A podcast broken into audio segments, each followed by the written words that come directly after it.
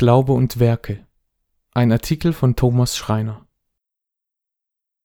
Das Verständnis der reformierten Protestanten über das Verhältnis zwischen Glaube und Werke ist, dass die Errettung durch den Glauben an Christus allein kommt und dass die guten Werke, die von Gläubigen vollbracht werden, nicht die Grundlage der Rettung sind, sondern als der nötige Beweis der Errettung gesehen werden sollten die Diskussion über das Verhältnis zwischen Glaube und Werke steht in der Spaltung zwischen Protestanten und Katholiken im Mittelpunkt.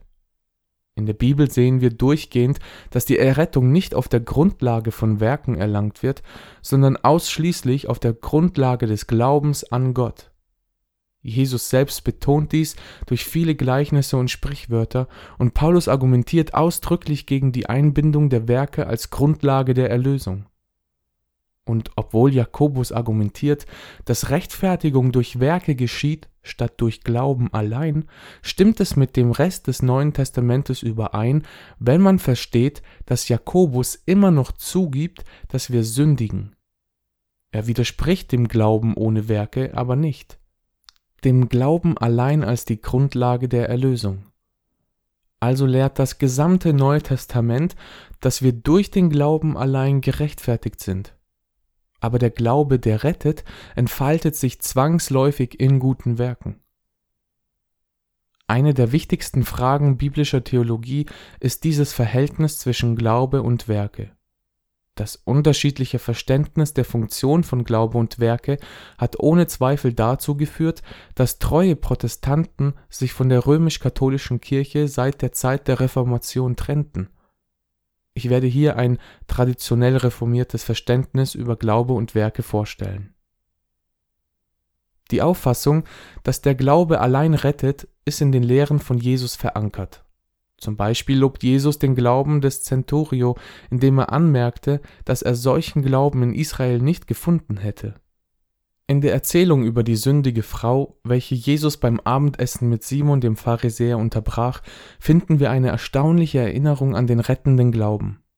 Diese Frau, die wegen ihrer Sünden bekannt war, drückte ihre Reue dadurch aus, dass sie Jesu Füße mit ihren Tränen befeuchtete, sie dann mit ihren Haaren trocknete und sie großzügig mit Küssen und Salbe überschüttete.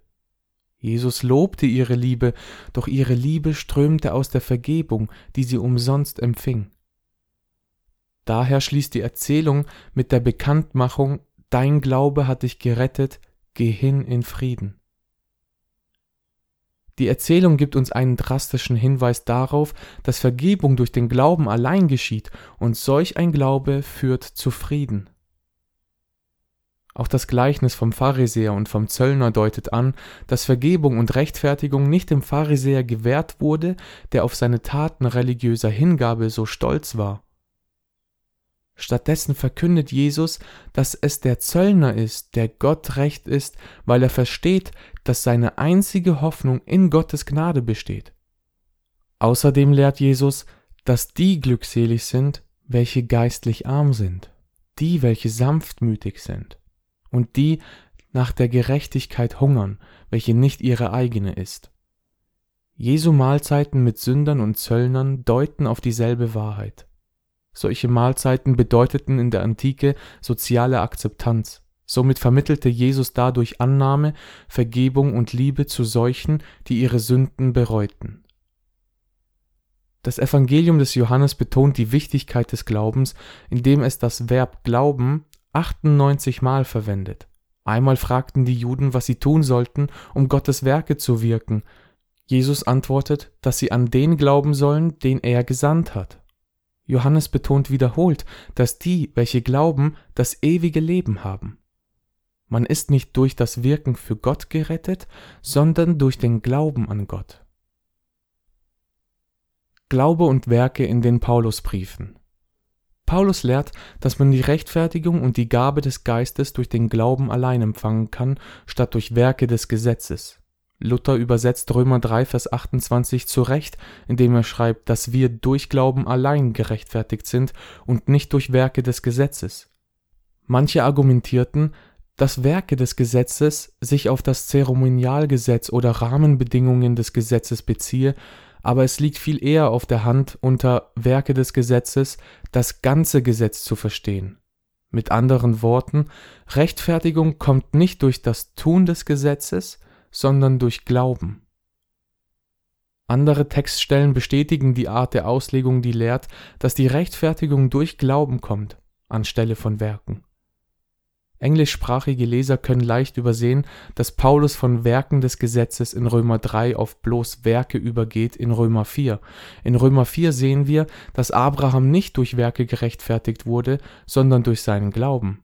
In Bezug auf Abraham ist das Wort Werke treffend, da er nicht unter dem mosaischen Gesetz lebte. Abrahams Fall bestätigt die Richtigkeit der Auslegung, die für Römer 3 zuvor gegeben wurde. Die Rechtfertigung kann nicht durch Werke erlangt werden, sondern nur durch Glauben. Werke oder auch Werke des Gesetzes können keine Rechtfertigung bewirken, weil alle Menschen ausnahmslos Sünder sind. Die Rechtfertigung durch Glaube statt Werke ist die Heftklammer der Lehren von Paulus. Wir dürfen nicht annehmen, dass die Tugend des Glaubens selbst rettet, als ob der Glaube unsere Rechtfertigung ist, denn dann wird Glauben selbst zum Werk. Was uns rettet, ist der Gegenstand des Glaubens, welcher für Paulus eindeutig Jesus Christus ist, der gekreuzigte und wieder auferstandene. Der Glaube vereint Gläubige zu Christus hin, welcher für uns zur Sünde wurde, den Fluch, den wir verdienten, auf sich nahm und den Zorn Gottes an unserer Stelle trug. Weiterhin lehrt Paulus eindeutig, dass die Errettung durch Glauben geschieht, statt durch Leistung, durch das Ruhen in Christus statt das Wirken für ihn, durch Vertrauen statt Vollbringen.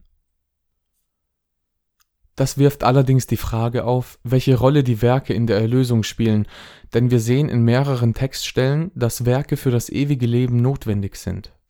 Zum Beispiel lehrt Jesus, dass die, welche sich weigern, anderen zu vergeben, auch von Gott nicht vergeben werden, dass die, welche Gesetzlosigkeit praktizieren, nicht in sein Königreich kommen dass nur die, welche gute Früchte tragen, tatsächlich gerettet sind, dass nur wahre Jünger zu ihm gehören und dass die zum ewigen Leben auferstehen werden, die Gutes tun. In der Apostelgeschichte finden wir denselben Schwerpunkt.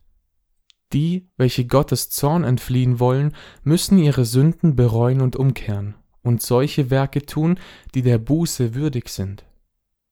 Simon ist beispielsweise nicht wahrhaftig gerettet, da er seine Sünden nicht wahrhaftig bereut hat. Paulus erwähnt außerdem, dass die, welche die Werke des Fleisches tun, nicht das Reich Gottes erben werden. Gott ist unparteiisch und fair. Solche, die Gutes tun, werden dafür mit dem ewigen Leben belohnt, während solche, die Böses tun, mit Grimm und Zorn vergolten wird.